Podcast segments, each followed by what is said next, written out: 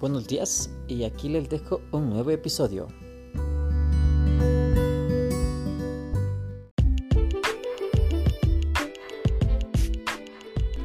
Les saluda Oscar Quesada desde Quito, Ecuador.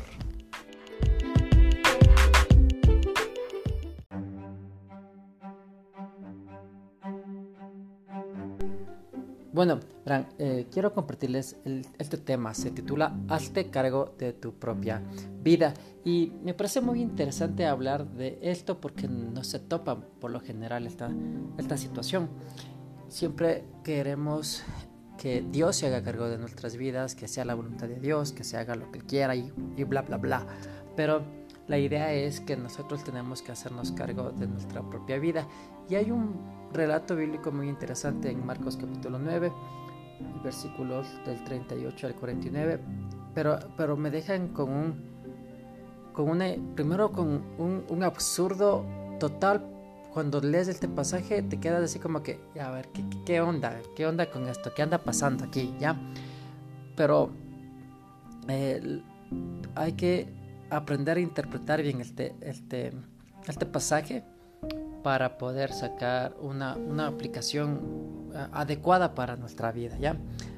Eh, eh, el pasaje, en el, hay una parte que en el versículo 42, desde el 42 hasta el, hasta el, el 47 nada más vamos a analizar. Y dice, primero empieza Jesús diciendo, supuestamente Jesús dice esas palabras, no sé si él las dijo realmente, pero dice, si tú haces que uno de estos pequeños que confían en mí caiga en pecado, sería mejor que te arrojaran al mar con una gran piedra de molino atado al cuello. Me quedo así como que, ¿qué, qué, qué, qué? O sea, a ver, a ver. ¿Qué? A ver, ¿quieres que ellos se conviertan en asesinos? O sea, ¿O quieres que yo me convierta en un asesino? O sea, si yo veo a alguien que hace pecar a otra persona, ¿quieres que yo le coja a, esa persona, le ate, le ponga una piedra pesada en sus pies y le lance al mar y, muera ahogado? ¿Qué, onda? ¿Qué, anda pasando? O sea, o sea, a primera vista es, es así, o sea. Y si somos cristianos literales, que tratamos de aplicar la Biblia de manera literal y real a nuestras vidas, tendríamos que hacerlo y nos volveríamos en asesinos. Sí, como hay personas o cristianos que hay ciertas cosas que sí aplican y otras no lo apliquen, eso me parece lo muy, lo muy absurdo también, o sea, si uno vive la vida cristiana la tiene que vivir realmente como vida, como filosofía de vida, como una práctica real de espiritualidad. Más no solo porque me conviene, aplico este versículo y, no por, y no este porque no me conviene. Tendríamos que aplicar todos los versículos a nuestras vidas. Pero de aquí se saca una aplicación bien chévere. Pero no, no, no, no una aplicación desde la literalidad que se tendría que cumplir. Eh, yo hablo de, de que hay personas que lo cumplen que cumplen ciertas cosas literales y ciertas cosas. No, es que esto es una aplicación desde el contexto y cosas así y bla, bla, bla. Pero más bien yo hablo de, esa literalidad donde van, dicen, es que las mujeres tienen que usar el velo en la iglesia, que las mujeres tienen que no maquillarse, no vestirse, o sea, eso es legalidad, y, ¿sí? Es que solo el hombre tiene que hablar en la iglesia y, bla, bla, bla. Eso es legalismo y eso es eh, machismo, se podría decir, ¿ya? Entonces, tiene que ver con algo más atrás de esto. O sea, tiene que ver con algo de que, ¿sabes qué? Mm, no lo hagas. O sea, simplemente, eh, si tú sabes que algo está mal para tu vida, cámbialo. Y, eso tiene que ver con los versículos de abajo. Dice, si tú haces que uno de... ya, versículo 43. Si tu mano te hace pecar, córtatela 45. Si tu pie te hace pecar, córtatelo. 47. Y si tu ojo te hace pecar, sácatelo. O sea, también me parece de lo más absurdo eh, flagelarme el cuerpo y maltratarme el cuerpo. De hecho, nosotros como seres humanos tenemos que cuidar nuestro cuerpo, o sea, tenemos que cuidar nuestra salud, eh, nuestro, nuestra salud física, nuestra salud emocional y nuestra salud espiritual, tenemos que cuidarla. Y y si lo aplicamos igual como les decía, literalmente, y, con mis manos yo robo, con mis manos pego a alguien y cosas así, tendría que cortarme las manos, tendría que cortarme los pies y me dirijo, no sé, a, algún lugar que supuestamente es malo o, si, o sacarme los ojos si, si veo algo malo y, y, veo y veo para maldecir o para envidiar o para codiciar, entonces tendré que sacarme de manera literal los ojos pero no se aplica esto de manera literal. Más bien Jesús es lo que es, está exagerando situaciones de la vida para hacernos reflexionar y, y, bueno, si Jesús hubiese sido más claro, dijera, si tú sabes que estás haciendo algo mal, es tu responsabilidad cambiar y no dejes que otras personas expongan eso malo que tienes en tu vida a la sociedad.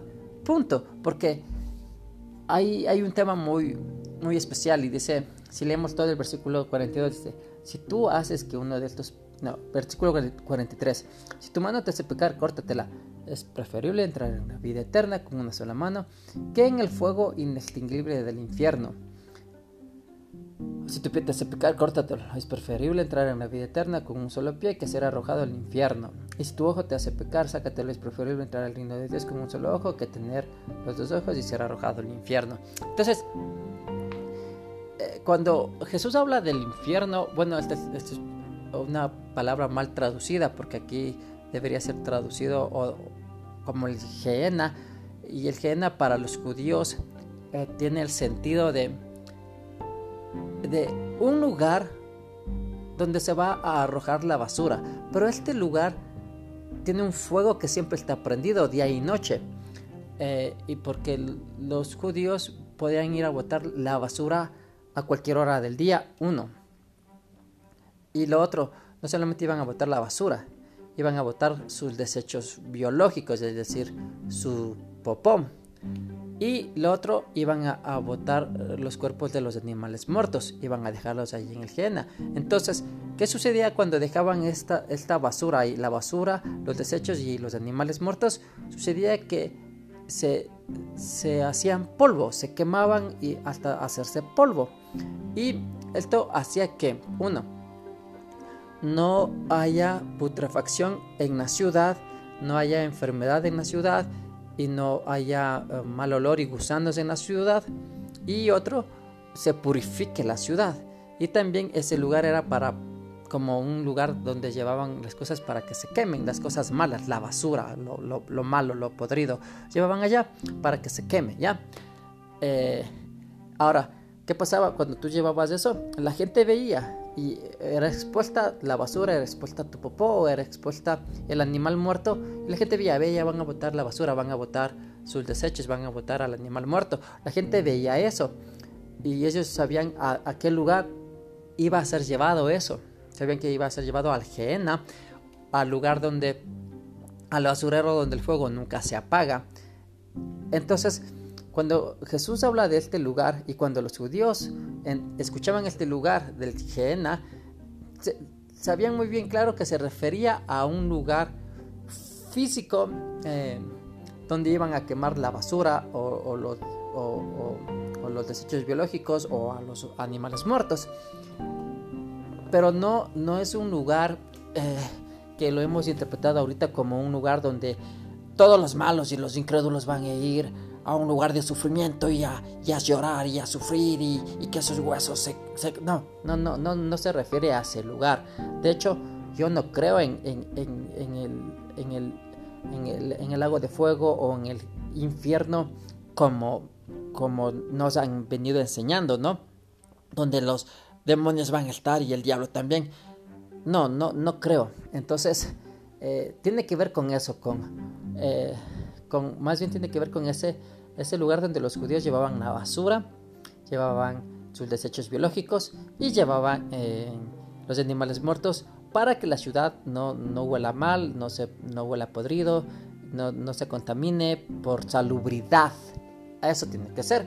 Entonces, eh, si lo vemos desde esta perspectiva y una nueva interpretación de este pasaje, eh, Jesús más bien tiene que ver o está hablando o se refiere a, a que si tú sabes que tu ojo te hace pecar, o tu mano te hace pecar, o tu pie te hace pecar. Es decir, se refiere a que si tú conoces eh, la falla que hay en ti, pues trabaja en esa falla y sea una mejor versión de ti.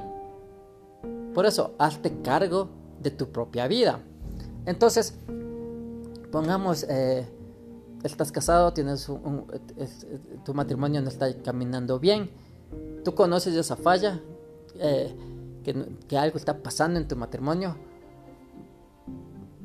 hazte cargo de eso y, busca consejería, eh, un psicólogo, un coach matrimonial, lo que sea, pero hazte cargo de eso.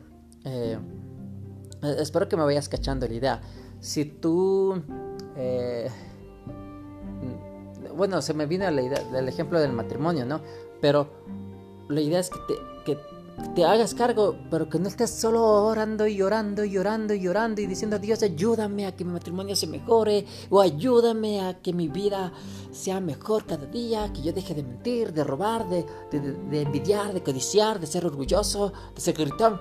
O sea, si tú conoces la falla que tienes, eh, trabájala. ¿Y cómo la puedes trabajar? Es pidiendo ayuda y con la persona que estás trabajando que podría ser un mentor, podría ser un pastor, podría ser un terapista, podría ser un psicólogo, podría ser un coach. Esa persona te, va a dar eh, perspectivas diferentes de eso y, herramientas para que puedas crecer como ser humano y te haga el responsable de tu propia vida. Espero vayas entendiendo la idea que te quiero decir. Porque si no lo haces, tarde o temprano alguien va a exponer tu basura y la va a sacar y la gente va a decir, ve, pero mira cómo ha sido el vecino, pero mira cómo ha sido Juanito, Pepito, lo que sea, ¿no es cierto? Y, van a ver, porque tarde o temprano va a ser expuesta tu suciedad, tu basura, tu falla ante la sociedad. Y, la, cuestión es que Jesús dice, antes de que eso pase, trabaja en tu área, trabaja en tus fallas, trabaja en tus debilidades y, y sé una mejor versión de ti. Sé cada día mejor, Sé cada día eh, una mejor persona y siempre elige lo mejor.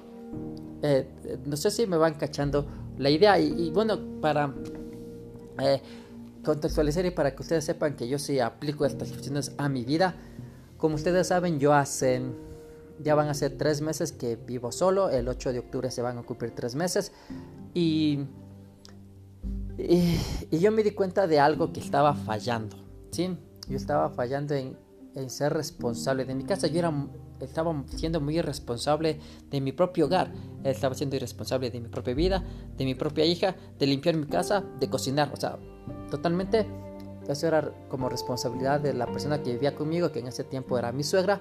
Y ella se encargaba de todo, de cuidar, de limpiar, de, de barrer, de, de cocinar, de, todo, ¿ya? Y yo me dije, no, o sea, eso no lo tengo que hacer. Entonces lo que hice fue hablar con mi suegra y decirle, ¿sabe qué? Yo quiero criar a mi hija solo. Porque yo sabía y entendía todas las responsabilidades que yo tengo que cumplir y quiero cumplir con mi papá. Como papá, no con mí, sino como papá. Entonces, eh, desde el primer día que mi suegra dejó de venir a mi casa, créeme, yo empecé a cocinar, o sea, me hice responsable de cocinar para mí y para mi hija, de limpiar mi casa para vivir en un lugar bien chévere, bien bonito y bien limpio. Aunque mi hija llega y después lo, todo lo, todos los juguetes les ponen en el suelo y bueno, ya también a ella le estoy haciendo que se haga responsable de sus cosas y vaya guardando poco a poco las cosas que hace. Pero soy responsable de, la vida de mi propia hija, la atiendo, la cuido, la baño, la, la estoy preparando para la vida. Entonces, me hago responsable de mi, de mi, de mi hija, de limpiar mi casa, de cocinar, de, estar atento de mi casa. O sea, eh, yo salí de esa zona de confort y me di cuenta que yo estaba fallando en esas áreas de mi vida y tomé acciones para hacerlo, ¿ya? Entonces, la idea es que Jesús, cuando habla de esto, es que si tú conoces tu falla, toma acciones sobre eso y sea una mejor versión de ti. Ya te he dado algunas pautas que podrías hacer, pero ahí tú, tú decides, ¿no es cierto? Eh, en mi caso yo lo hice de esa manera. Me di cuenta de lo que tenía que hacer y lo hice. y, ahorita me siento más fuerte y sé, al principio con miedo, sí, eso va a pasar, con miedo lo vas a hacer, pero después te vas a dar cuenta que nada está pasando, que todo está bien, que, que todo sigue fluyendo y, te vas a fortalecer, vas a confiar más en ti, vas a creer más en ti. Y, la cuestión es que, es que tu falla no va a ser expuesta, tu falla no va a ser llevada al ajena, a la basura y la gente no no, no, se va a dar cuenta de eso.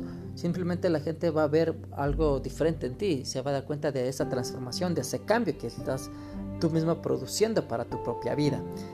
Y, por eso es que hazte cargo de tu propia vida, hazte responsable de tu propia vida, hazte responsable de, lo que dices, de lo que callas, de lo que haces, de lo que piensas, de, tus actitudes, de, tu comportamiento, hazte cargo de eso.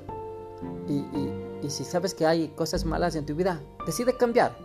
Decide ser una mejor versión de ti. Entonces, eh, a eso se refiere este pasaje de Marcos 9, versículos 42 al, al 47. Y más no se refiere a, a que los incrédulos van a ir a un lugar de sufrimiento y, a los que no creen en Jesús como su salvador personal van a ir a un lugar de sufrimiento. No, más bien se refiere a, a que, a que si si, la ropa sucia que hay en ti, si la basura que hay en ti, tú no la desechas, alguien lo va a hacer por ti. Y, esa basura va a ser expuesta y la otra, las personas se van a ver eso y se pueden alejar de ti.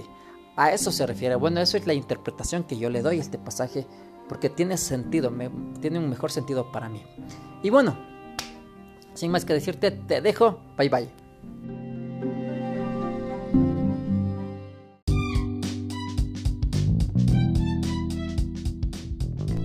Espero te haya gustado este episodio, me dejes tu comentario y lo puedas compartir con otras personas si te pareció interesante. Bye bye.